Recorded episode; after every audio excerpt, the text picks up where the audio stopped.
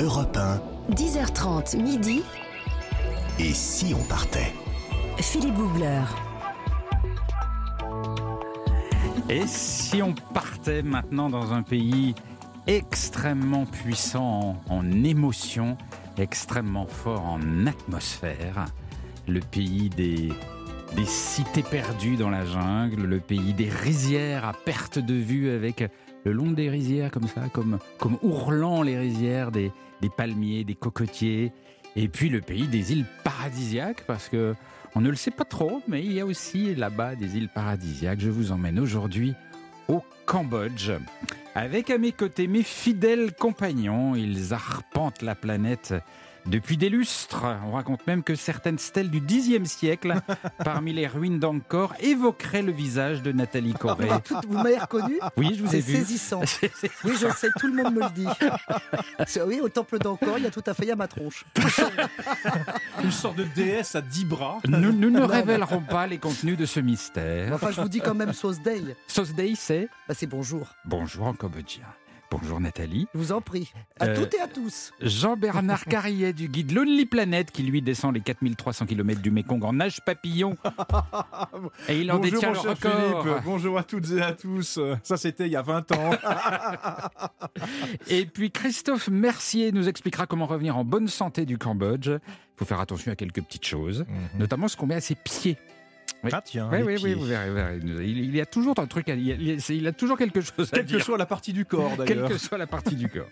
Euh, Jean-Bernard, le Cambodge, on va dresser la carte. Mais on part qui- loin, évidemment. oui, hein. oui. C'est quand même euh, en Asie, plein Est. Alors, pour situer, c'est assez simple. C'est à côté de la Thaïlande, du Vietnam et du Laos. Voilà, c'est les, Ouais. voi- les proches voisins de, les voisins de, de ce pays. Alors, c'est pas un très grand pays, le Cambodge, en termes de superficie.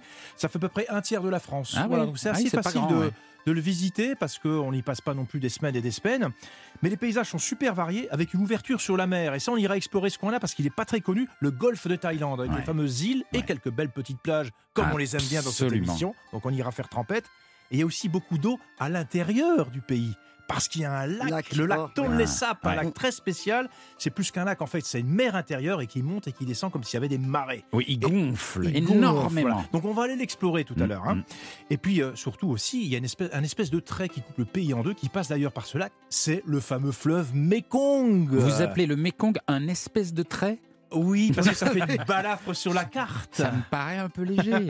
C'est un fleuve majestueux. Oui, c'est un fleuve majestueux. Pareil, on ira faire un tour sur ce fleuve-là. Voilà. Donc, il n'y a pas de grandes montagnes. C'est pas, c'est pas un pays pour les grands marcheurs, les grands, tra- les Bah, grands fois. Encore que, encore une fois, parce que la- l'altitude maximale, c'est un peu plus de 1700 mètres. C'est assez gentil. C'est comme vos, vos- votre Jura à vous et mes Vosges à moi, Philippe, quelque part. Ça Oui. dépasse pas cette altitude-là. Oui, mais ça doit être magnifique. Ah, c'est magnifique parce qu'il y a beaucoup d'espace naturel, de la luxuriance. Et C'est c'est chouette de parler du Cambodge parce que souvent, elle souffre de la comparaison, euh, de, la, euh, de la concurrence de la Thaïlande. Ah, oui. Les gens, ils vont en Thaïlande ou au Toujours. Vietnam, ils vont pas au Cambodge, Ouais. alors que c'est un pays extraordinaire. Extraordinaire. On va découvrir ça ensemble jusqu'à midi sur Europe 1. Le voyage commence maintenant. Et si on partait Voyager avec Philippe Googler sur Europe 1.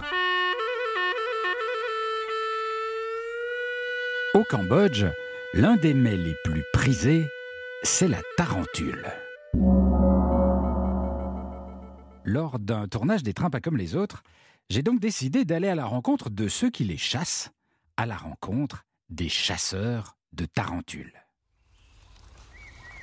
Alors on m'indique une adresse dans un village perdu dans la campagne cambodgienne. Il y a des routes de terre, des rizières, un peu de forêt tropicale. Je m'attendais à tomber sur des solides gaillards, des aventuriers de la jungle, entraînés à la dure, pour affronter toutes sortes d'horribles bêtes venimeuses. Mais arrivé à la maison des chasseurs de tarentules, je me demande si je suis bien au bon endroit. C'est une petite ferme, toute simple, calme. Il y a des rires dans la cuisine, une odeur de poulet qui grille et une truie qui allaite ses petits dans la cour. Alors je me présente, je demande si c'est bien ici qu'on chasse la tarentule, et la maîtresse de maison me répond Oui, oui, c'est c'est bien là. Vous avez de la chance, mon mari est en train d'essayer d'en repérer. Euh, ah bon Où ça Mais dans loin dans la forêt? Non, non, là, juste derrière la maison. Euh, comment ça Dans le jardin? Et effectivement, à ma grande surprise, je vois le papa et deux enfants, en tongs, chercher tranquillement des tarentules au milieu des herbes folles du jardin, derrière la maison. Alors je m'approche. Mais euh, votre jardin, il est infesté de tarentules? Le papa répond. Oui, oui, oui, il y en a ici tout autour. Mais enfin, moi, si on me disait qu'il y avait des tarentules dans mon jardin, je, quitterais la maison immédiatement. Bon, non, non, t'inquiète, ça risque rien. Elles ont peur. Elles restent cachées au fond de leur trou. Et effectivement, sous les broussailles, je le vois tout à coup détecter une sorte d'orifice d'environ 5 cm de diamètre, un orifice tapissé d'un étrange revêtement couleur ciment. C'est le petit terrier de la tarentule. Alors le mari appelle immédiatement son épouse, car toute la famille participe à la chasse, et elle m'explique. En fait, euh, faut pas essayer d'attraper directement l'araignée. Moi, j'ai j'ai ma technique. Avec un petit bâton comme ça, je vais, euh, je vais farfouiller, je vais chercher au fond du terrier. Normalement, il y a une sorte de gros cocon mou et blanc. Elle farfouille euh, avec son bâton délicatement et doucement, lentement, elle retire, elle extrait du petit terrier un truc étrange qui ressemble à un, un gros œuf poché. C'est un cocon qui contient une centaine d'œufs de petites tarentules. Le cocon est lentement retiré du nid et c'est un piège. Un piège pour la maman tarentule. La maman tarentule qui, elle aussi, était au fond du nid. Et la voilà qui sort. Elle sort car elle est désespérée. Elle sort pour essayer de retenir le cocon avec ses pattes, pour essayer de protéger ses œufs. Elle est là, elle y met toutes ses forces, elle s'agrippe au cocon. Et la chasseuse d'araignées continue de tirer le cocon vers l'extérieur. Et alors moi, je trouve ça assez touchant finalement. Et dites donc, elle est, elle, elle est courageuse, cette tarentule, à, à protéger comme ça ses œufs à tout prix. Elle me fendrait presque le cœur. Mais pourquoi est-ce qu'elle ne vous attaque pas? Et la chasseuse ne me répond pas, mais elle continue. Elle soulève le bâton. L'araignée reste suspendue au cocon blanc qu'elle ne veut pas lâcher. Elle est suspendue au bout du bâton, dans le vide, elle est piégée. La chasseuse la trappe d'un geste très rapide et très pro avec la main. Elle lui casse les crochets, les crochets que la tarentule a dans la bouche. La tarentule est vaincue, groggy, et elle sera dégustée grillée pour le plus grand plaisir de la petite famille de chasseurs de tarentules. Europe Et si on partait? 1, Philippe Googler. Et ben voilà Philippe, on a perdu tous les arachnophobes. c'est bien parce qu'on va, on va y revenir évidemment à la tarentule, parce que dans la rubrique miam miam forcément on va en Bien manger. sûr, on en mange beaucoup là-bas. Voilà. Bon, bah, Mais moi, tous les j'ai phobiques, c'est parti. bah, en même temps, on a vaincu la tarentule. Oui. Et, et- mais en même temps, j'étais touché par cette tarentule qui s'accrochait à ses œufs, Ouais, qui voulait pas lâcher. C'est une Ça- scène de vie familiale. Mais oui, ça m'a, ça m'a brisé le cœur. Oui, parce que pour, pour un veau, pour une vache, tout ça, ça vous fait rien. C'est ça qui Si, mais là, je sais pas, j'ai vu la scène, elle Ah, accrochait à ses œufs, elle- Ah, elle- au péril de sa vie, cette Oui, tarentule. Ils oui, se quand sont même. enlevés les crochets quand même. hein. Ouais, ouais. Euh, plus de Cambodge, encore plus profond dans la jungle, dans un instant, sur Europe 1. Europe 1, 10h30 midi. Et si on partait? Philippe Googler.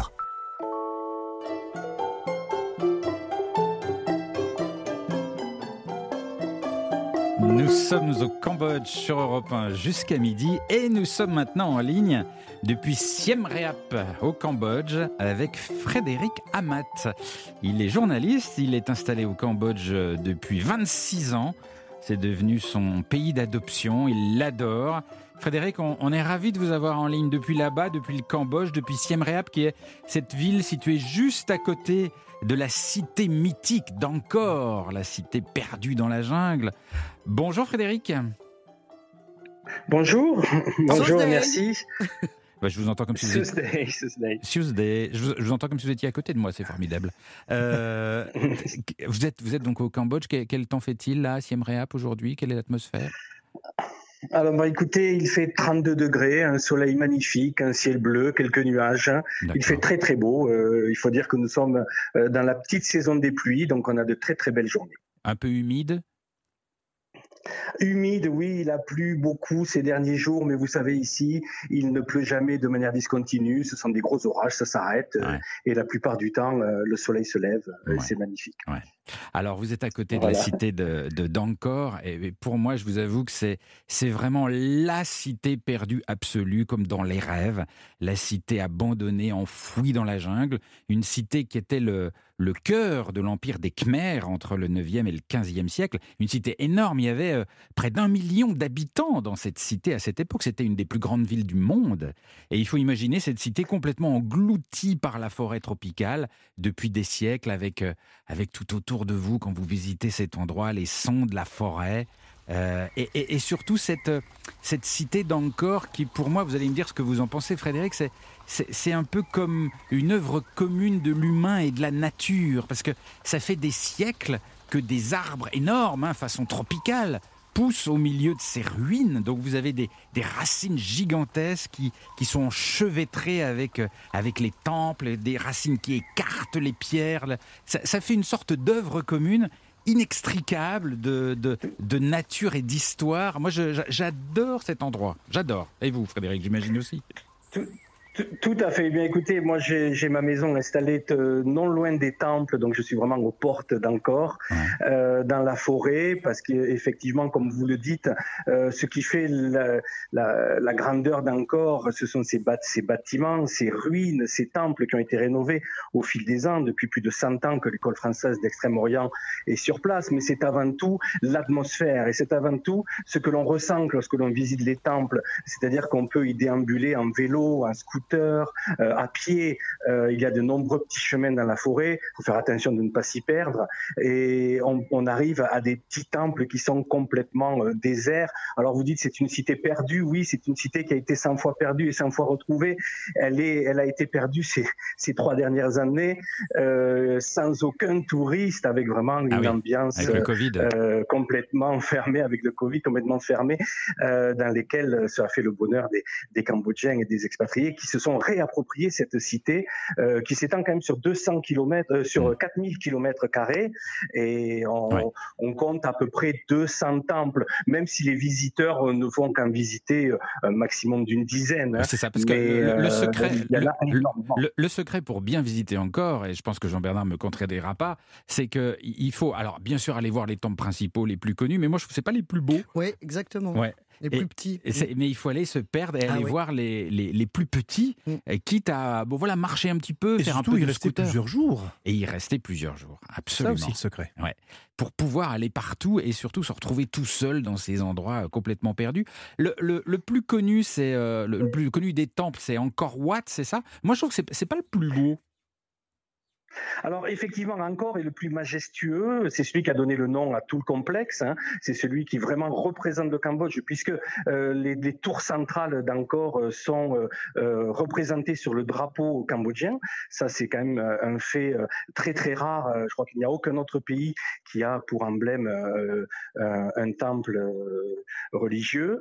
Et c'est effectivement le symbole du pays. Ce n'est pas le plus beau, mais c'est le plus majestueux et c'est l'un des, l'un des plus gros euh, temples hindouistes au monde. Mais bien évidemment, euh, ce qui plaît surtout aux Occidentaux, c'est de revoir euh, les temples tels qu'ils ont été aperçus pour la première fois il y, a, il y a 300 ans par les découvreurs, les, les premiers découvreurs. Et alors, celui qui est le plus connu, je dirais, c'est grâce à Angelina Jolie, grâce au film Tomb Raider.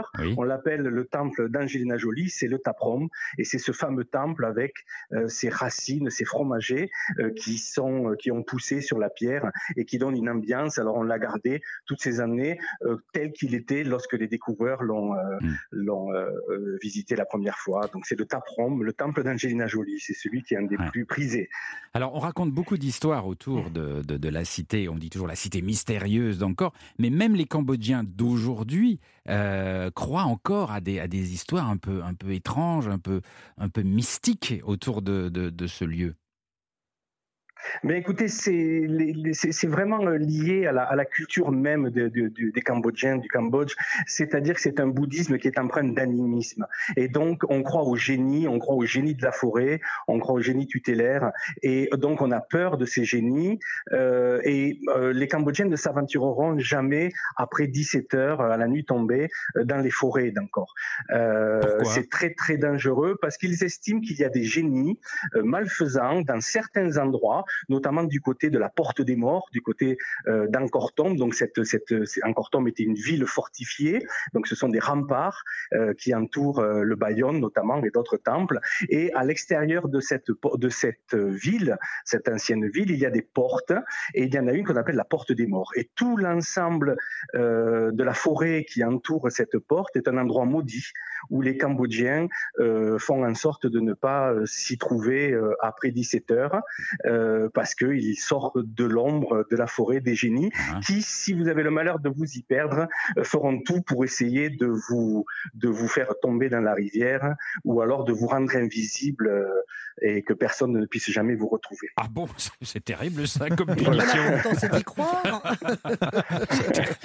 Très bien. Frédéric, vous restez euh, en ligne avec nous. On va continuer à explorer le Cambodge avec vous dans un instant sur Europe 1. Et puis nous retrouverons dans quelques secondes Nathalie Corée qui va nous expliquer un petit peu ce qu'on grignote là-bas. Et Dieu sait que c'est spécial. A tout de suite sur Europe 1. Europe 1, 10h30 midi. Et si on partait? Philippe Googler. Et nous sommes partis très très loin aujourd'hui, très loin géographiquement, très loin en émotion, en atmosphère et en saveur de tout poil quand même, parce que je dois dire que gastronomiquement, il se passe des trucs là-bas. Oh, mais c'est une merveille. Je vous ai tout mis sur une ordonnance. Pour vous, vous allez être ravis. Non, alors vraiment, il faut absolument réhabiliter cette cuisine parce que c'est vrai qu'elle s'est fait voler la vedette par ses, par ses voisines thaïlandaises et vietnamiennes. C'est vrai. Alors on connaît peu la cuisine cambodgienne et qui est excellente. Il faudrait 6 heures pour en parler évidemment. Bah, vous aurez que 5 minutes. Oui, ne vous inquiétez pas parce que dans les restaurants, il y a souvent les photos. Ça, mais en même temps, est-ce que vous saurez distinguer un, instinct, un, intestin de porc d'une soupe au vermicelle? Je ne suis pas sûr. enfin bon. Alors, déjà, il faut parler de deux ingrédients qui sont parmi les meilleurs du monde. Alors là, attention, ramenez-en vos amis. Si vous partez au Cambodge, le riz. Le, riz jasmin qui a été ah élu trois fois meilleur riz du monde. Ah bon? Eh oui, très important. Bah, le riz, vous savez que c'est la base. Hein. On, en, mange à peu près en tout. Alors que ça soit au vapeur, riz gluant bien sûr, frit en sauce, en soupe. On fait des vermicelles avec, on fait des pâtisseries bon, plus ou moins ragoûtante, à base de riz gluant. Bon, c'est un petit peu sucré. Voilà, Moi, ça, ça, je le savais, je suis sûr. Et ça colle aux fausses dents, surtout, attention. euh, attention, votre dentier. Euh, évidemment, le, le deuxième ingrédient qui alors vraiment qu'il faut absolument rapporter. Moi, chaque fois je le fais et je ravis mes amis, c'est le poivre, le ah poivre de Kampot, ah évidemment, qui a été amené par les Chinois au XVIe siècle, qui a été popularisé évidemment par les Français lors du protectorat, et c'est un des meilleurs euh, poivres au monde. Alors vous allez me dire, bah oui, mais pourquoi? Eh bien parce que la situation euh, particulière du Cambodge fait que, comme on est entre mer et montagne, on a un, un sol très riche en minéraux et un climat avec des précipitations abondantes et aussi beaucoup de soleil, comme nous l'a dit notre invité tout à l'heure, c'est vrai qu'on l'appelle le King Pepper, ah. le roi des poivres. Mais il faut être pointu quand même pour différencier les, qualités de poivre. Ah non, parce mais que c'est ah non, parce difficile au palais quand même. si vous cuisinez, je vous ah assure que vous allez voir la différence, parce que ça apporte des saveurs incomparable. Ah, ah, non, vraiment. Et ça va en plus d'un poivre banal. Ah, complètement. Ah oui, alors complètement. Alors, en, revanche, attention, parce que presque, il est presque intégralement vendu à l'export. Hmm. Donc, si vous en trouvez sur les marchés, souvent il est mélangé avec autre chose. Demandez un petit certificat, parce que le poivre ah cambodgien, il a un petit certificat. Voilà. Bon à savoir. Et bon à savoir. Alors le plat national, bien sûr, euh, parmi tous, euh, tout- tout- toutes les merveilles, j'ai choisi la moque treille.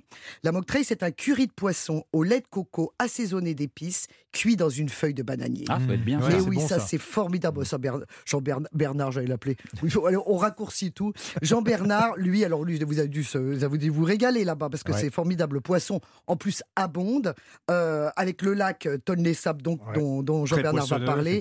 Le Mékong, cette petite rivière dont a Bernard. Oui. Euh, et sans parler de la mer, évidemment, qui est aussi. euh, il y a- il y a- il y a- donc, il y, a- il y a de quoi faire avec les, po- les poissons. Euh, bien sûr, on relève le tout avec des piments, des herbes aromatiques, du tamarin. Ah Très oui, important. Du gingembre, de la menthe, de la citronnelle, que sais-je. En tout cas, vraiment, faites juste attention à une petite chose, c'est le roi des condiments khmer. Ça s'appelle le praok. C'est une sorte de saumure de poisson séché très Oh. spéciale, Ah un petit ça peu ça ça. pestilentielle. Ça Voilà, pue. comme vous avez dit très justement, ça, mais, mais ça pue plus que ça n'est mauvais. Mais toujours, faut faire toujours attention, se méfier. Entre l'odeur et le goût, parfois grosse différence. Et vice versa. Bon, en tout cas, euh, les soupes, évidemment, on en trouve partout. Les Sam la chapec avec euh, la soupe de porc au gingembre, ça, on, on en déguste à toute heure et surtout le matin. Hmm. Hein, ça, c'est très important pour bien démarrer la, démarrer la journée. Alors. Évidemment, je vous emmène progressivement vers ce que vous pire. attendez tous. c'est pas parce que c'est moche que c'est mauvais. Ouais, Alors, je vois. et vice versa toujours. Alors évidemment, c'est le pays des insectes Ah grillés. oui, oui, oui. Eh oui, on en a parlé déjà un petit peu avec vous tout à l'heure. Euh, les araignées, les grillons, les scarabées. Alors là, il y a un marché aux insectes qui est formidable à Phnom Penh qui s'appelle le, le Shbar Ampov, évidemment. Ou alors là, vous avez plein de petits vendeurs sur des plateaux qui vous offrent ces, Mhm. petites, euh, ces petites blattes. Oui, Ouais, ouais. c'est délicieux. Mais hein, ça sont se goûte. Oui, ça se goûte. Ah, Ça, mais il faut c'est frit, tester. non? Faut Ouais, c'est tester. frit. Alors bien sûr, c'est frit. C'est comme les tarentules. Alors ça, c'est frit dans l'huile avec de l'ail. Ensuite, c'est trempé dans du jus de citron vert et de la sauce au poivre. C'est tout se mange. Mais enfin, je vous conseille quand même de préférer la tête et l'abdomen parce que les papates sur la langue, euh, ça fait quand même un drôle d'effet. Ah, hein. mais c'est pas- croustillant, c'est Oui, c'est croustillant. bah, c'est croustillant, mais enfin, quand même, tous ces petits poils au bout, là, c'est pas. Bon, moi, c'est un peu spécial. Ça a un goût de crabe, on va dire, pour ceux qui connaissent pas, c'est un goût de crabe un peu plus crémeux. C'est pas, c'est pas mauvais, hein. c'est, c'est- bon, bah, simplement, faut, faut pas le je savoir. peux, quoi. je peux donner un petit conseil pour ceux qui dégusteraient une tarentule. Oui, vous lavez Si- les mains avant, oui. Euh, Oui, Oui. aussi.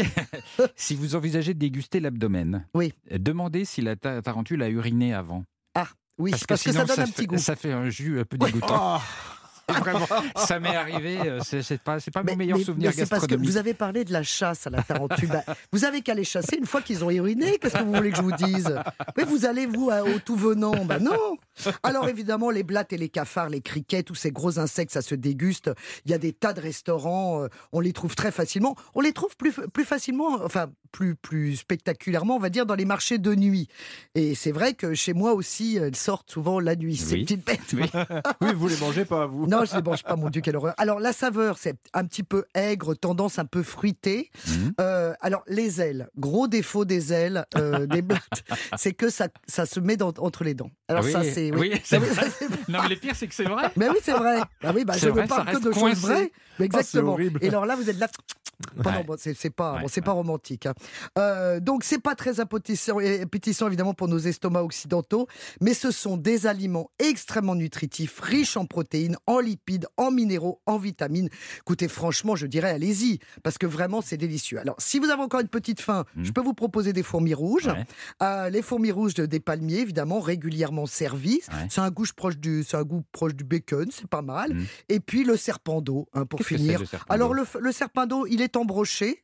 hein, on le trouve sur les marchés. Ça, ça, ça vit beaucoup dans le lac euh, donc de Tonlé-Sap, Tonlé-Sap. Euh, c'est un aliment euh, très, très intéressant, frit avec du sel et du sucre. Ça ressemble à du gros poulet.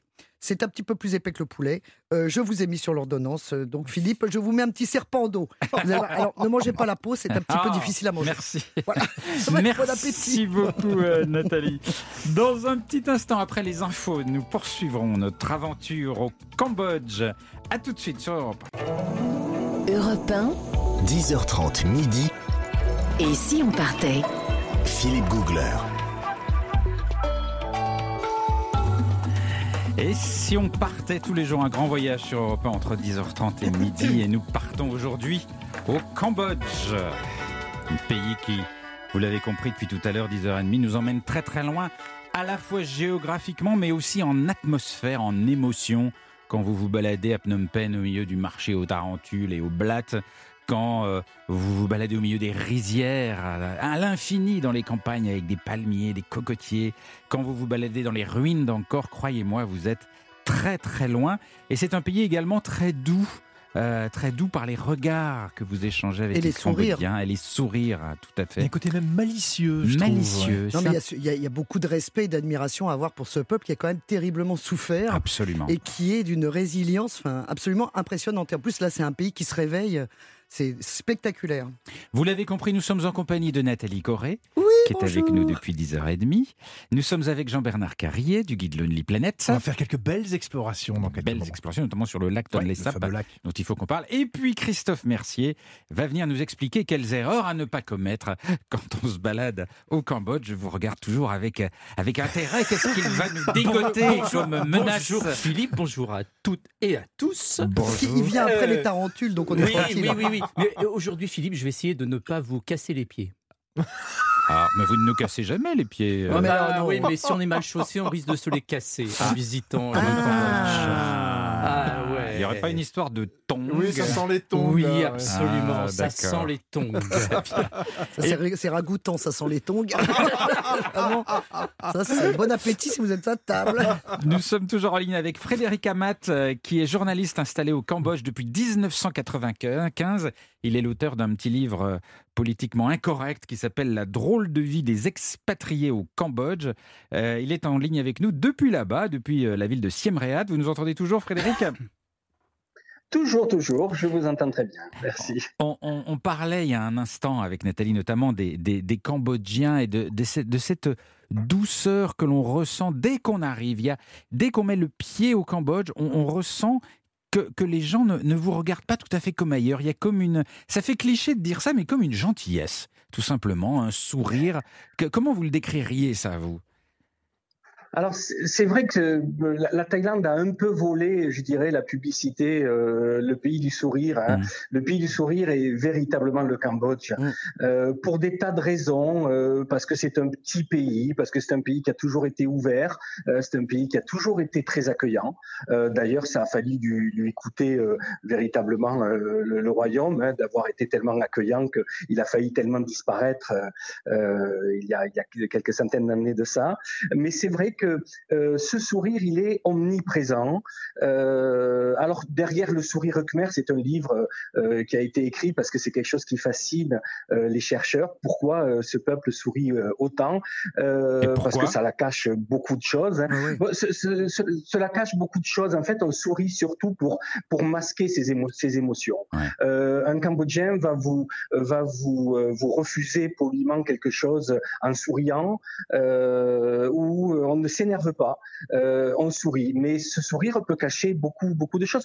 Euh, lorsque j'étais journaliste ici, en temps de, de lorsque le pays était encore en guerre, euh, un, un Khmer rouge m'avait dit, vous savez, euh, on vous sert à manger euh, en souriant, on vous euh, on vous indique la direction en souriant et on vous tire une balle dans la tête en souriant. Ah, bah, Donc ça, euh, il faut il faut quand même se méfier de, Bah, C'était un Khmer rouge qui vous avait dit ça en même Il faut temps. préciser que c'était un Khmer rouge. Khmer hein. rouges, qui Précisez. vous dit ça, parce que je Voilà, pense pas voilà. que ce soit le quotidien là-bas.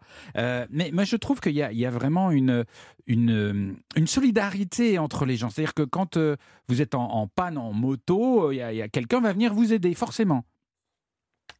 Tout à fait, tout à fait. Et ça, c'est assez extraordinaire. Euh, vous pouvez tomber, ça m'est arrivé euh, plusieurs fois de tomber en panne euh, sous la pluie à 10 heures du soir dans une rue sombre. Vous avez euh, un mototaxi qui arrive euh, avec une moto en mauvais état, la chemise euh, déchirée, trempe dégoulinant d'eau. Il va s'arrêter et il va vous vous proposer de vous pousser. Alors il y a des techniques très particulières ici. On se débrouille toujours pour pousser une moto en mettant le pied sur le cale-pied arrière et en poussant jusqu'au prochain euh, euh, endroit où on peut acheter de l'essence, ou même ils vont vous vous proposer de vous dépanner, euh, même de de- d'essayer de, réparer. Ouais. Ça c'est quelque chose d'assez assez extraordinaire. Et même euh, je, moi ça fait plus de 20 ans que j'habite dans les temples d'Angkor, et donc les gens me connaissent. Eh bien il suffit que je sorte de chez moi, euh, que je tourne la, la rue, et il y a toujours des enfants du quartier qui me diront bonjour Ouais. avec ce, ce même sourire. Et- et Et, ça c'est assez Et extraordinaire. ce sourire permanent, ça, ça change votre propre morale. C'est-à-dire que vous avez des gens qui vous souriez autour de vous tout le temps, bah, vous-même, vous vous mettez à sourire et ça,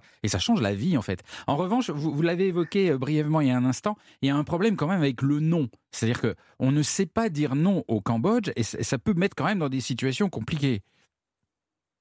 Tout à fait. Alors c'est vrai qu'il faut quand même maintenant l'occidentalisation, l'ouverture. euh, les, les- les Cambodgiens sont- ont l'habitude de rencontrer des, des étrangers dans les villes, mais il faut savoir quand même que 80%, 70% du pays est fait de villages Mm. et, de, et de, de rizières et de fermes. Donc effectivement, dès qu'on sort un peu de la ville, euh, alors là, euh, vous allez rentrer dans des, dans des relations euh, humaines assez complexes parce que il faut vraiment poser des bonnes questions si on veut avoir des bonnes réponses. Il ne faut jamais se demander par exemple une direction parce que si vous pointez du doigt en disant c'est là, euh, la personne à qui vous le demandez n'osera pas vous dire que vous vous êtes trompé, donc elle va vous dire oui oui c'est là alors qu'elle sait très bien que ce n'est pas là et vous avez et donc euh, on arrive à des, à des à des à des choses qui sont un peu étonnantes. Mais ça, c'est quand même fou. C'est-à-dire que la, vraiment la- très, la- très la particulier. personne, la personne préfère vous, vous induire en erreur et vous envoyer n'importe où plutôt Oui. que vous dire non. c'est- Je c'est- sais pas. Oui, c'est elle n'a quand pas envie de perdre la face. C'est l'histoire de perdre la face. Oui, on l'a on l'a vu dans beaucoup de pays Voilà, d'Asie.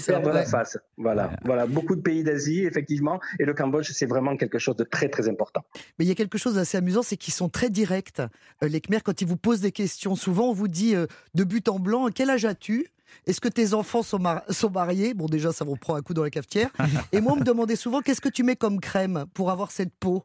Ou alors, oui, oui, pourquoi tu as les cheveux courts? Mais des questions comme ça, vous connaissez personne, et tac Les questions sont hyper Oui, c'est directes, mais c'est cash. très... C'est cash. Oui, c'est cash. C'est très sympa.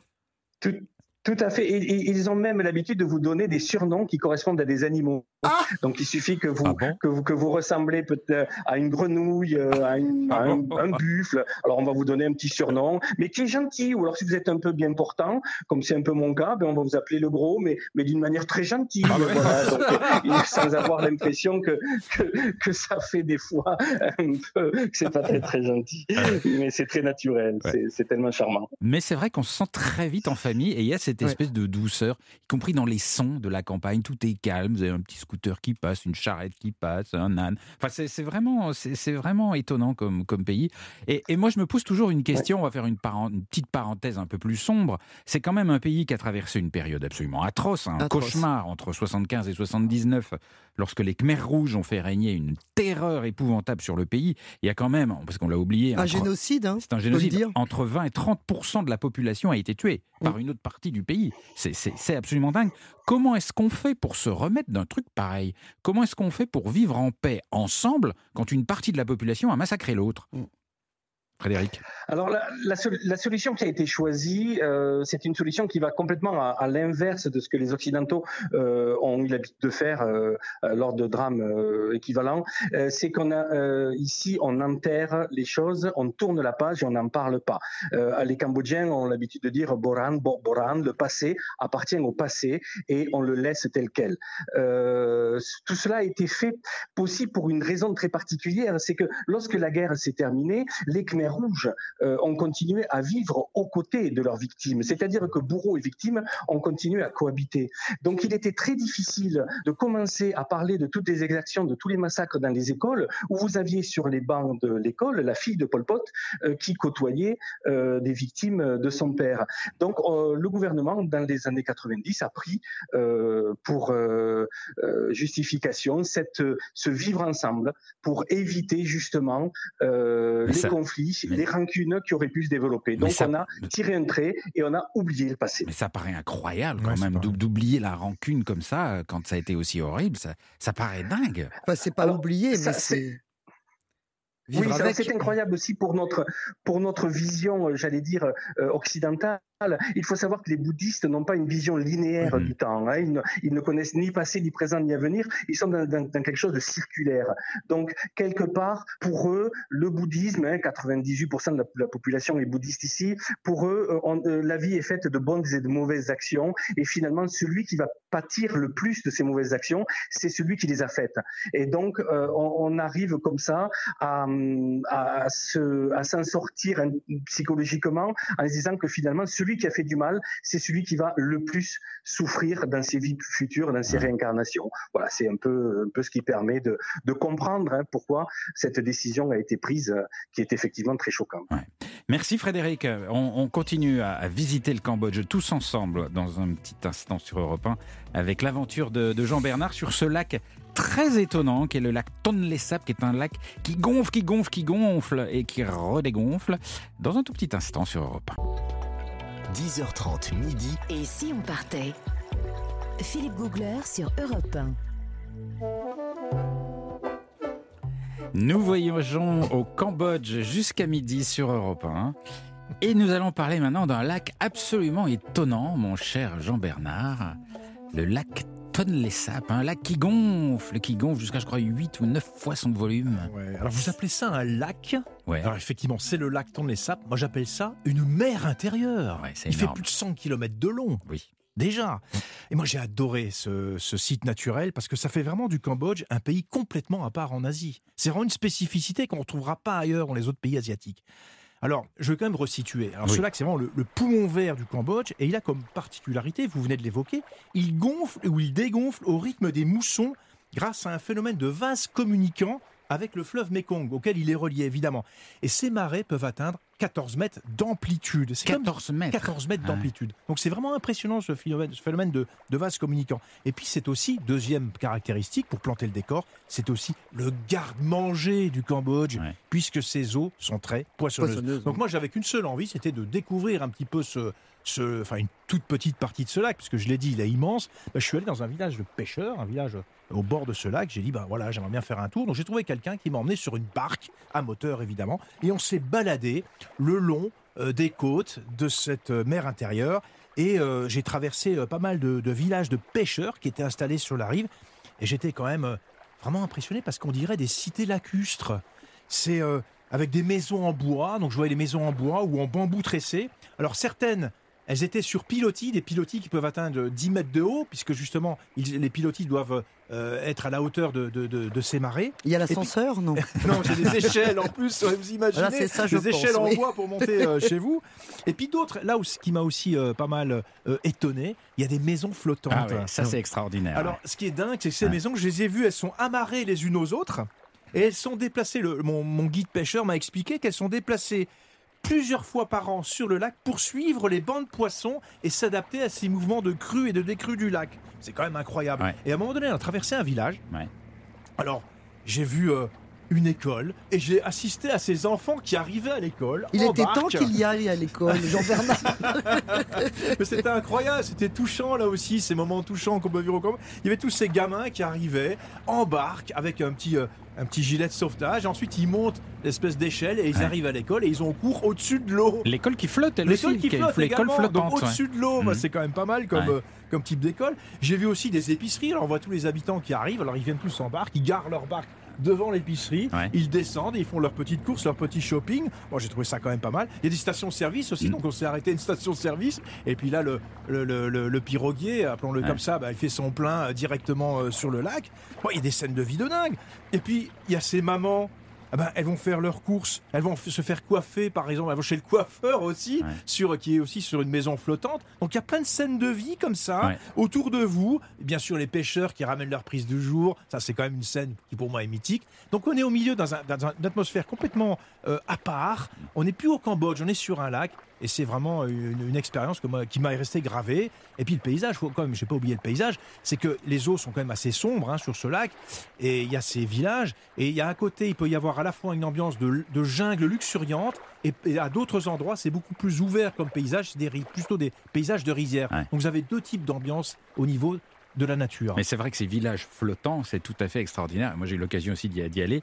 Et on était tombé sur un, un monsieur qui était, il avait deux- il était dans l'eau. Il était à pied dans, dans- dans l'eau avec de l'eau jusqu'aux épaules. Ouais. Il était en train de tirer une maison avec une corde.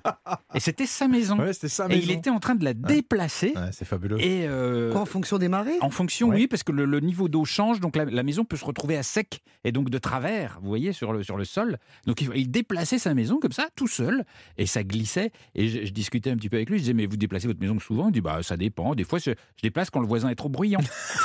Ah, mais ça, c'est génial. Ça, oui. c'est génial. Ils font la fête à côté, on déplace la maison. Voilà. C'est génial. Il m'avait raconté qu'il avait un problème parce que son voisin picolait un petit peu trop. Et donc, et donc il, il faisait du bruit la nuit. Et donc, du coup, il a déplacé sa maison. Il Oui, a bah, C'est-à-dire que l'autre soulard, il pouvait pas déplacer la sienne, ça c'est sûr. Non, mais c'est unique au monde et c'est plein de tranches de vie comme ça. Ouais, ouais. Alors, il faut aller avec un guide, évidemment, qui vous fera de- quelques petites présentations sur place, mais c'est extraordinaire. Ouais. Et, et alors, euh, il y a des places de choix à l'intérieur des, des villages. Donc, si vous êtes à l'abri du village, vous êtes à l'abri des vagues du lac. Mais si jamais votre maison, pour une X ou Y, est un peu plus vers le large, là, vous vous prenez les vagues. Oui, c'est Donc, il plus faut, fa- embêtant. alors, faut, faut bien choisir où on met sa maison flottante. Vous connaissez bien cet endroit, Frédéric, euh, j'imagine. Vous êtes en ligne avec nous depuis le Cambodge. Oui, tout à fait. hein, le, le- la, la première, euh, euh, le premier accès au lac n'est à une quinzaine de kilomètres de Siem Reap seulement, ce qui fait qu'on peut y aller euh, visiter euh, très très rapidement. ouais, tout Ouais. à fait. Il y a plusieurs ports comme ça, euh, euh, donc euh, avec soit des maisons flottantes, soit des maisons sur pilotis, effectivement. Ouais. Et donc, ça se visite facilement? Comment on fait? On peut louer un bateau On peut co- Comment on s'arrange? Oui, alors il y a, plusieurs façons de le visiter, c'est-à-dire vous pouvez louer euh, une petite barque euh, seul ou en famille et aller donc euh, choisir. Il faut choisir son port. Euh, l'endroit où on, on veut ce qu'on veut voir en fait parce qu'il y en a plusieurs en fonction du, du temps que, que, que l'on a et hum, vous avez par exemple un village essentiellement qu'avec des Vietnamiens puisqu'il faut savoir qu'il y a quand même sur le lac des très bons pêcheurs sont les Vietnamiens et à l'époque euh, du protectorat de, de la colonie les Français ont fait venir beaucoup de pêcheurs vietnamiens et donc il y a certains, notamment un village où il y a, il y a beaucoup, beaucoup de Vietnamiens. Et sinon, euh, d'autres villages sont des, sont des Cambodgiens. Tous, donc, sont, sont occupés beaucoup six mois de l'année euh, lorsque les pêches euh, formidables elles, sont, euh, se font. Alors, c'est vrai que c'est plus sympa de, de, de le voir euh, lorsque les, les, eaux, les eaux sont, sont, sont hautes, lorsqu'on peut assister à la pêche à la crevette, à toutes ces pêches euh, formidables Ouais, euh, qu'il y a. Mais ça se, ça se visite seul ou avec un guide. Et on peut même euh, y prendre un bateau toute la journée, euh, soit descendre sur Phnom Penh, soit aller à Battambang. Et euh, là, on va découvrir d'autres villages Hmm. qui sont beaucoup plus loin sur le lac, beaucoup plus reculés. Euh, c'est vraiment Ouais. une immersion euh, totale, puisque là-bas, rien n'a vraiment changé. Ouais, et, et faut, et je rappelle que ce sont des villages entièrement flottants. Et quand on, on parle des, des pêcheurs, qui, qui- on les voit en train de réparer leurs filets au bord de l'eau. On voit souvent les mamans qui font la vaisselle dans le lac. Bon, ça, euh, on demandera à Christophe si c'est conseillé d'un point de vue. euh, Quelques bactéries d'un point de vue hein. bactéries, ça, on fera, fera le point là-dessus. Mais en fait, c'est vraiment à faire et, et- et- et à c'est unique découvrir. c'est absolument unique. Dans un petit instant, Christophe Mercier nous expliquera tous les dangers qui peuvent nous menacer au Cambodge. À tout de suite, mais dans la bonne humeur évidemment. À tout de suite sur Europe 1. Europe 1, 10h30 midi. Et si on partait? Philippe Googler. Nous sommes au Cambodge sur Europe 1 tous les jours de l'été, un grand voyage entre 10h30 et midi. Et nous sommes maintenant avec Christophe Mercier, notre tonton la mallette. C'est comme ça qu'on c'est l'appelle nouveau maintenant. ça Bah oui. La dernière semaine, un nouveau surnom. Vous l'avez bossé tout le week-end, Ouais, ça. j'ai Oh là préparé, là j'ai là préparé, là j'ai préparé. Il a toujours sa petite mallette de secours et ses bons conseils pour revenir en bonne santé de n'importe quel endroit sur la planète. Et donc, euh, qu'est-ce que vous nous conseillez pour le Cambodge? Et, et on va parler des tongs aujourd'hui, Philippe, parce que Les c'est tongs l'ordinaire. Bah oui, c'est l'ordinaire des Cambodgiens. Tout le monde a des tongs aux pieds. C'est vrai. Euh, et alors, je vous rappelle quand même que la tongue, c'est pas la sandale, hein, c'est la semelle avec la bride en Y où on met Ouais. le gros orteil qui est séparé des autres doigts. Qui fait mal d'ailleurs entre non, fait mal, euh, absolument. C'est marrant, les parler, garçons, on ça leur fait mal. On va pas, en parler, les filles. Ah on bon va en Pas parler les dans un, dans Ah bah un instant. Et euh, c'est même un mot d'origine asiatique d'ailleurs. Euh, Ah bon ça veut dire lanière. Ah, Et, euh, mais le problème, c'est que nous, en tant que touristes, si on met des tongs euh, pour aller visiter, ben on risque de parvenir de Cambodge euh, en bonne santé. ah bon? Alors Ah pourquoi, bon? ils, pourquoi ils mettent des tongs alors les Cambodgiens? Alors, c'est simple. En fait, pour les Cambodgiens, le pied, c'est la partie la plus sale et la moins sacrée du corps. Donc, on ne balade pas euh, ses chaussures n'importe où. Euh, ça veut dire qu'ils se déchaussent partout où ils vont, pour aller au restaurant, Ouais. pour aller dans les temples. Ça, c'est Ah. très important pour nous touristes. hein. Déchaussez-vous. Et, et puis aussi, il y a un vêtement long hein, qui, qui couvre au moins le dessous du genou. Euh, pardon. Et il ne faut jamais pointer, par exemple, son pied vers quelqu'un, vers, vers, vers une photo de Bouddha, pour montrer quelque chose. Et, et le pire, c'est de vous asseoir et de mettre vos pieds sur une chaise et qu'on voit La le plante dessous des de la pieds. plante Ah des bon pieds. Ouais. C'est extrêmement mal vu Ah bon et c'est très impoli.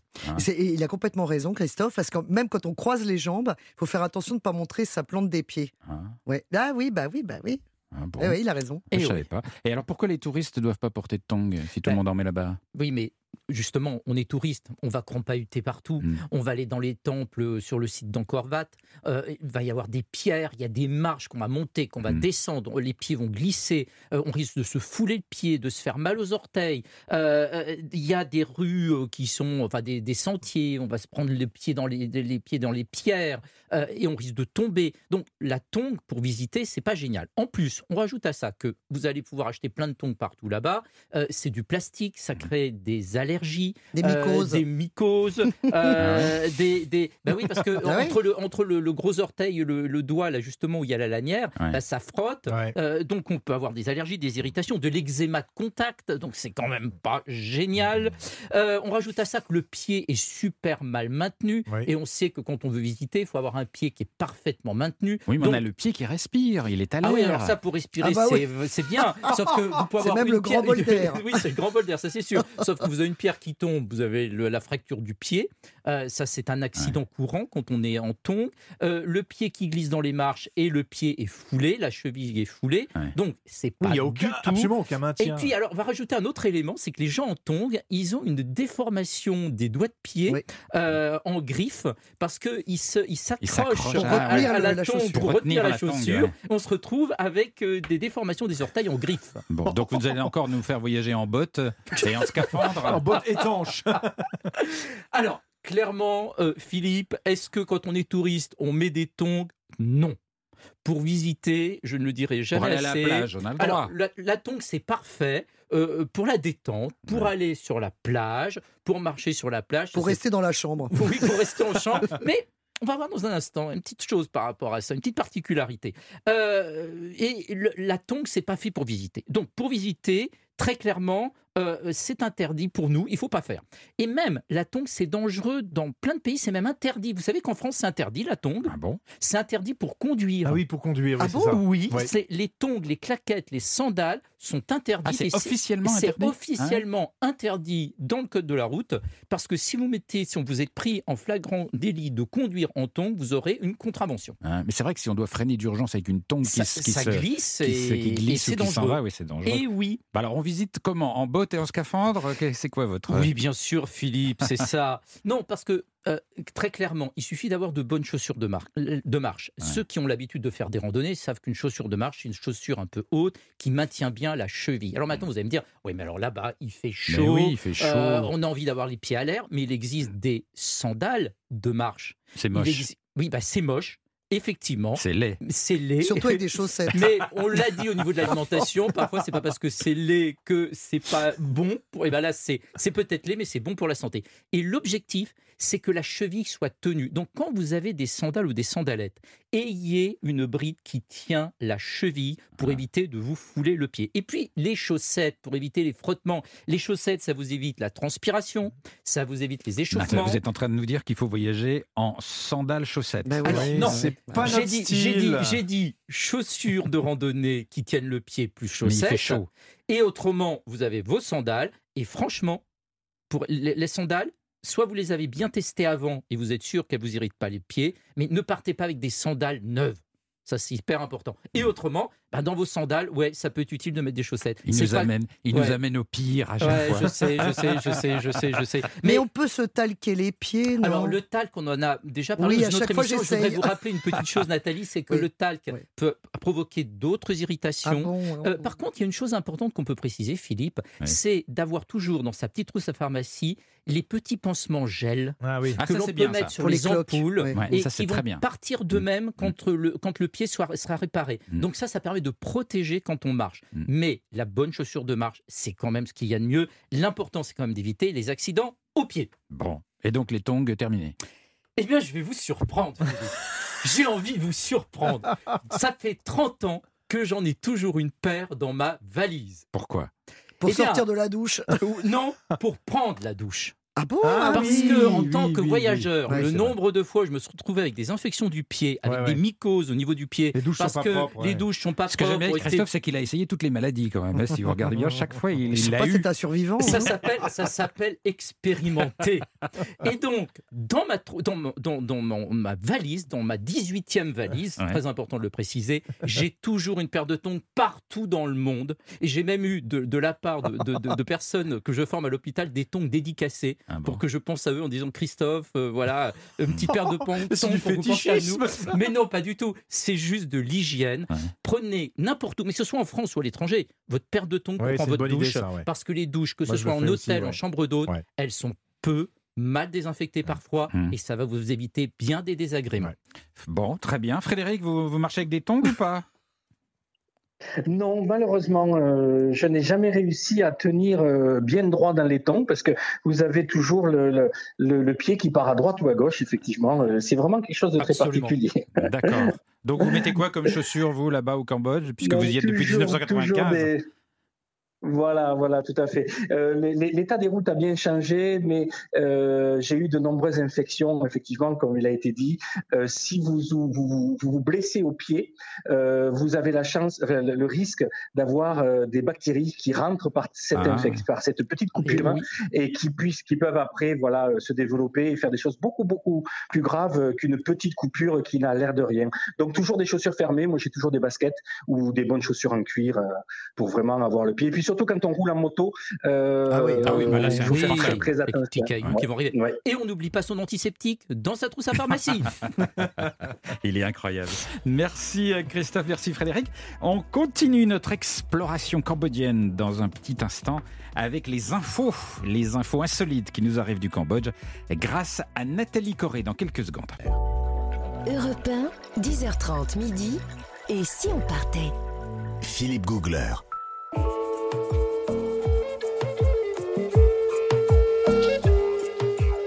Nous sommes au Cambodge, nous explorons le monde. Tous les jours sur Europe 1, entre 10h30 et midi. Et voici la Gazette du Monde et la Gazette du Cambodge Oh là là avec là Nathalie. Corée. Écoutez-moi ça. de la mousson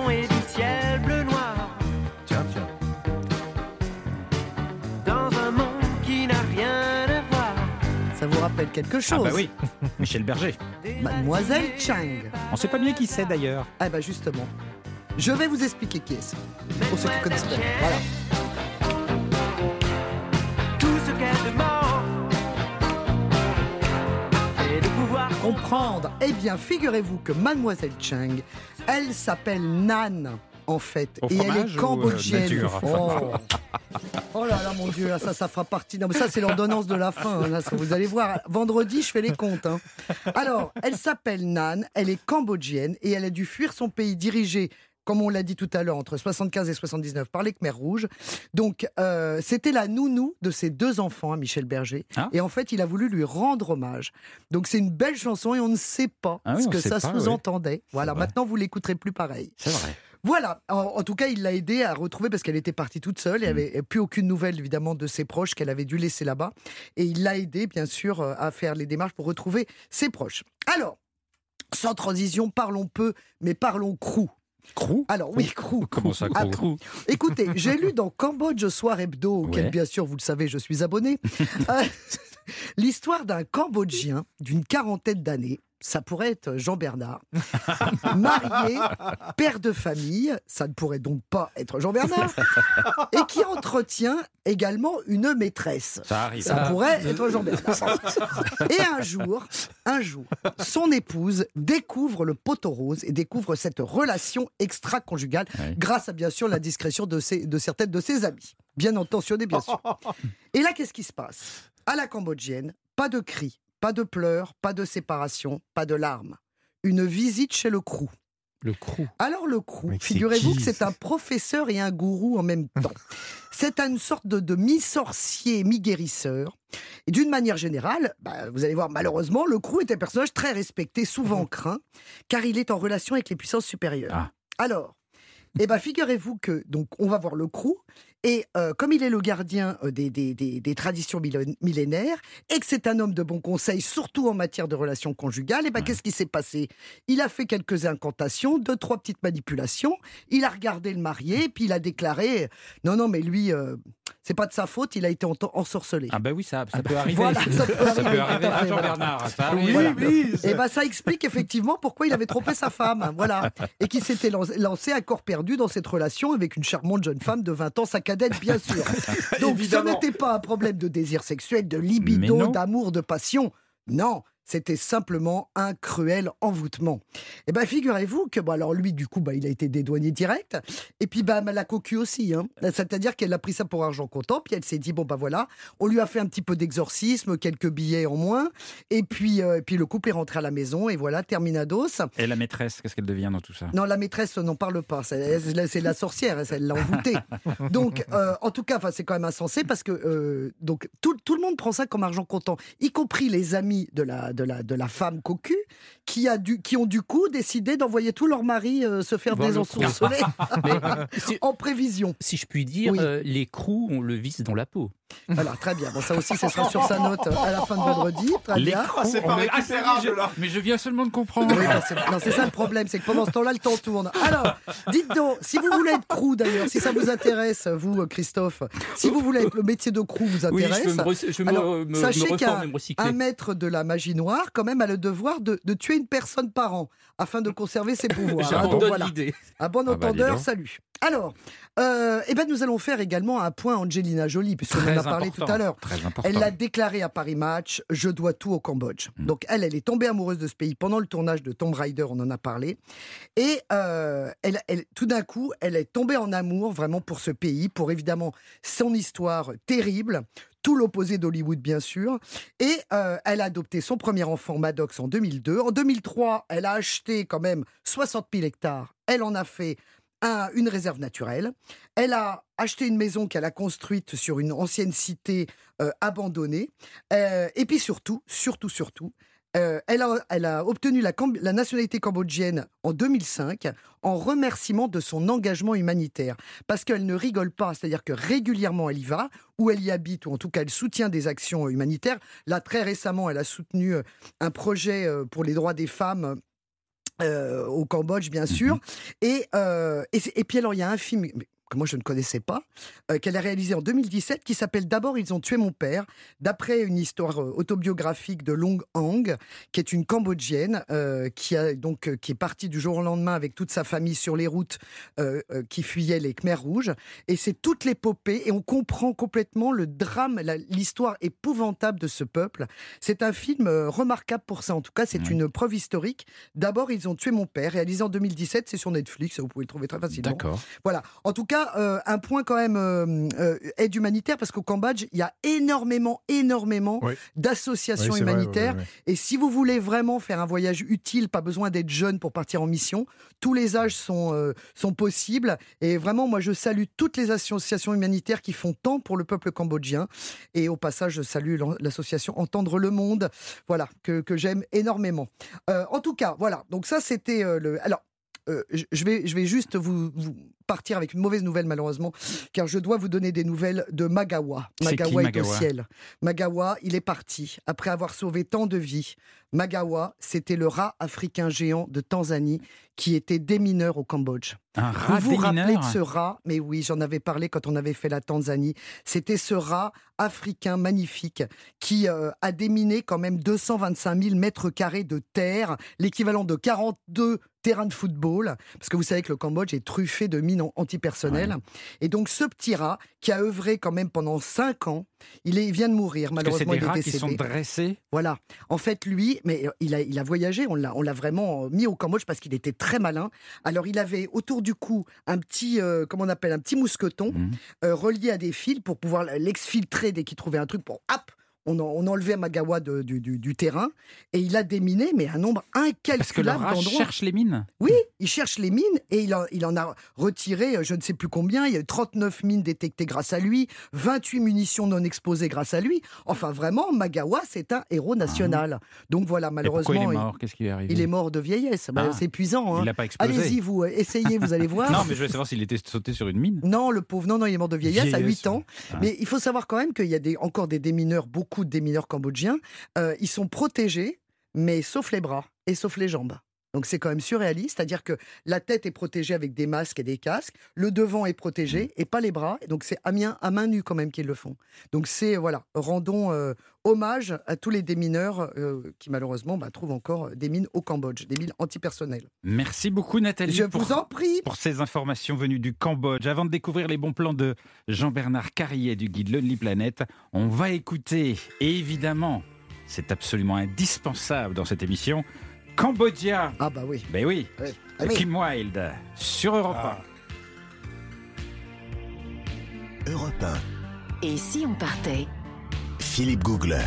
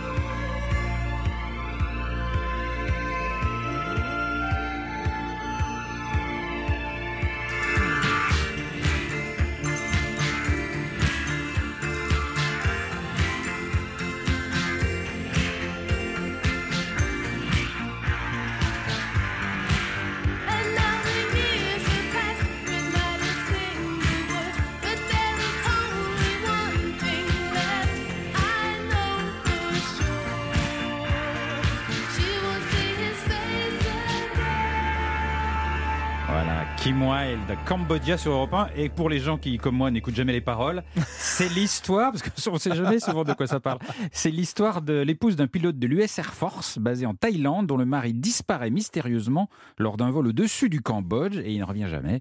Et c'est inspiré des, des tragédies qui ont eu lieu euh, dans le sud-Vietnam. Voilà, comme ça vous pourrez parler de Cambodia dans les soirées. On le Oui, saura. et de. Mademoiselle Chung, hein, n'oubliez de pas. hein, Mademoiselle bah oui. Chang, bien sûr, avec Michel Berger. C'est parti. Europe 1. Philippe Googler. Nous sommes au Cambodge sur Europe 1 jusqu'à midi et voici l'heure où il faut prendre son petit carnet et un stylo et noter les bons conseils de Jean-Bernard Carrier pour bien voyager dans ce pays. On n'a pas parlé de Phnom Penh encore, euh, Jean-Bernard. Bah, Phnom Penh, c'est la capitale, Mais quand oui. même. Quand même pas l'oublier. Moi j'aime beaucoup. moi. Ouais, moi aussi, parce que à la différence d'autres métropoles asiatiques, type Bangkok, on ne va pas citer, Ouais. Bah, je trouve que Phnom Penh, euh, moi je connais bien les deux villes, Phnom Penh, euh, je trouve, a gardé un charme presque provincial. Alors c'est peut-être en train de changer parce qu'il y a beaucoup Énormément. hein, d'investissements. ça- oui, oula. Mais Oui. quand j'y suis allé, bah, j'ai adoré ce côté pas trop trépidant. Il y a une certaine douceur C'est de cool. vivre. C'est- Il y a une certaine indolence, Ouais. Philippe, et je sais que vous aimez ça, et moi aussi. Surtout après une longue journée de, de visite, bah, on prend rapidement ses marques. Et puis justement, bah, on a fait ces- la visite des beaux monuments. Bah, on prend un café au bord du fleuve Mekong. Il est là. Il est voilà, là. il est ça c'est un art de Il y a vivre. des, mim- des immenses parvis le long du Mekong avec des gens qui font du sport. C'est génial. Alors il y a aussi un monument quand même que- sur lequel je voudrais euh, m'apesantir, c'est le Palais Royal. Il n'est pas très loin du fleuve Mekong d'ailleurs. C'est le Palais du Roi tout simplement, comme le nom l'indique. Ben, il se visite en partie. Et euh, moi j'ai adoré son architecture parce qu'il y a des toits pentus avec des flèches et des dorures comme ça qui percent le ciel. Et il domine la ligne d'horizon près du fleuve. C'est une très très belle visite à faire quand on est à, à Phnom Penh. Voilà. C'est bien d'aller un poser là aussi quand on les photos de pré-mariage. Vous Ah savez, oui, en oui, le Cambodge, on se fait met des là. photos de Mmh, pré-mariage. Complètement. devant le Palais Royal. Ah bah oui. voilà. Moi, c'est un petit coup de cœur quand même pour une capitale. Absolument. Euh, Frédéric Amat, vous êtes en ligne avec nous depuis euh, Siem Reap euh, au Cambodge. Euh, vous êtes avec nous en ligne depuis 10h30 ce matin. Euh, euh, euh, euh, nous, on, à Jean-Bernard et moi, on aime bien euh, Phnom Penh parce que pour nous, c'est cool. Mais j'ai l'impression, euh, comme nous le disait Nathalie, que c'est Ah en oui. train de changer beaucoup, non? Alors effectivement, euh, Phnom Penh, euh, comme toutes ces capitales asiatiques, n'a qu'une obsession, c'est de grandir, c'est de, c'est de monter, c'est de, de, de, de, planter euh, des buildings, des immeubles de, de 30, 40 étages, tout en verre, très vorace en énergie, malheureusement. Donc il y a un peu une compétition pour devenir une des villes avec tout autant de, buildings que ses voisines qui sont Ho Chi Minh ou Bangkok. Mais effectivement, ça reste quand même euh, à, l- à la- au niveau du pays, c'est-à-dire que il n'y a que 2 millions d'habitants hein, à, à Phnom Penh, alors qu'il y en a euh, presque euh, 20 millions à, Eh à, à Bangkok. Donc, euh, effectivement, ça reste encore, malgré tout, grâce au Mekong, grâce au fleuve et à ces immenses esplanades qui se trouvent le long du fleuve, un endroit très, très agréable le soir, très bucolique. Ouais. Et j'engage les, les- les gens qui vont aller à Phnom Penh à, aller boire un verre au FCC, l'ancien Foreign Correspondent Club of Cambodia, qui est une jolie bâtisse coloniale qui surplombe le Mekong, Ouais. où on peut euh, regarder le soleil Tout à couchant. fait. C'est un euh, super endroit. le- voilà, c'est magnifique. voilà. Tout à fait, Frédéric. Euh, Jean-Bernard, on continue l'exploration, vos petits Bien sûr. conseils sur le Cambodge. Alors, vous avez testé euh, beaucoup de choses. Est-ce que vous êtes allé dans le sud du pays? Bah, le sud du pays, évidemment, euh, c'est là qu'il faut. Alors, c'est la, la partie la moins. euh, la moins connue, et c'est là qu'on trouve ces fameuses pépites balnéaires. Ah, on aime les bien se îles. baigner aussi, Euh, hein, quand oui, on on le dit jamais, ça, Alors, sur tout le le monde va en Cambodge. Thaïlande, Ouais. Koh Phi Phi, Koh Samui, etc. Eh ben, il y a mieux que ça. Euh, le grand atout du Cambodge, c'est sa petite façade maritime sur le golfe, du, golfe de Thaïlande. A des petites stations balnéaires qui, elles, sont restées authentiques, bien plus que leurs voisines thaïlandaises. Alors, il y a Sihanoukville, il y a Kampot, dont vous aviez parlé, Nathalie, pour le poivre. qui devient un gros truc. Alors, ça devient un gros euh, truc. un Alors, c'est pas, non, non, je vais pas mettre l'accent sur Sihanoukville. hein. Alors, il y en a une que j'aime beaucoup, c'est Kep, K-E-P, Kep. Ouais. C'est un peu le petit cancale local. Alors, c'est pas les huîtres qu'on va déguster, c'est les crabes là-bas. On y vient Ouais. pour les crabes. On vient de tout le pays pour se régaler de crabes vendus tous les matins directement sur le front de mer. Et également du poisson grillé. J'ai adoré cette expérience-là.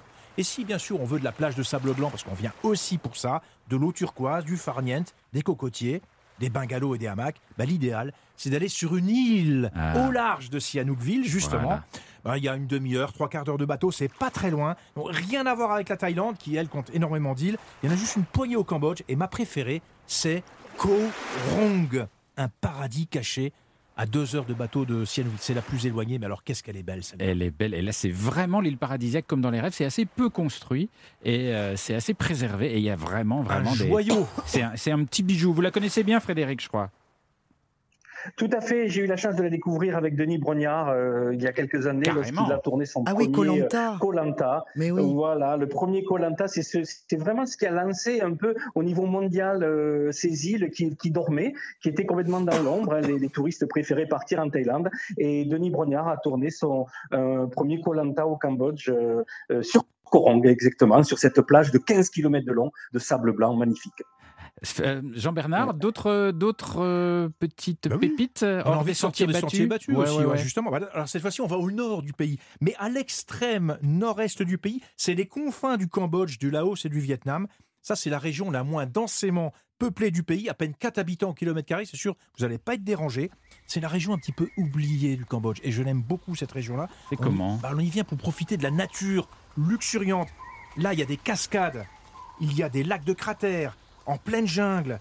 Il y a des cours d'eau sur lesquels on peut faire des balades en canoë et des treks dans la forêt, évidemment, avec un guide toujours. Avec une Et on- machette. on, et on peut rencontrer, justement, dans ces treks, on rencontre des communautés villageoises qui sont pas d'origine khmer, tout à fait, plutôt vietnamiennes. Ouais. Et puis on observe aussi la faune, notamment les fameux gibbons. Ouais. Les gibbons, c'est une, une espèce de singe dépourvu de queue et qui a des bras immenses. Donc on peut les, observer- les observer assez facilement. Facilement, ah ouais. Assez facilement lors de ces petites expéditions qui font entre 1 et 3 jours dans la forêt Ouais. au nord-est du Cambodge. Là, En- personne n'y va, donc c'est génial. Et tout ça en tongue, évidemment. Alors tout ça avec des bonnes non, chaussures avec de bonnes chaussures, Philippe. Mais on dort où?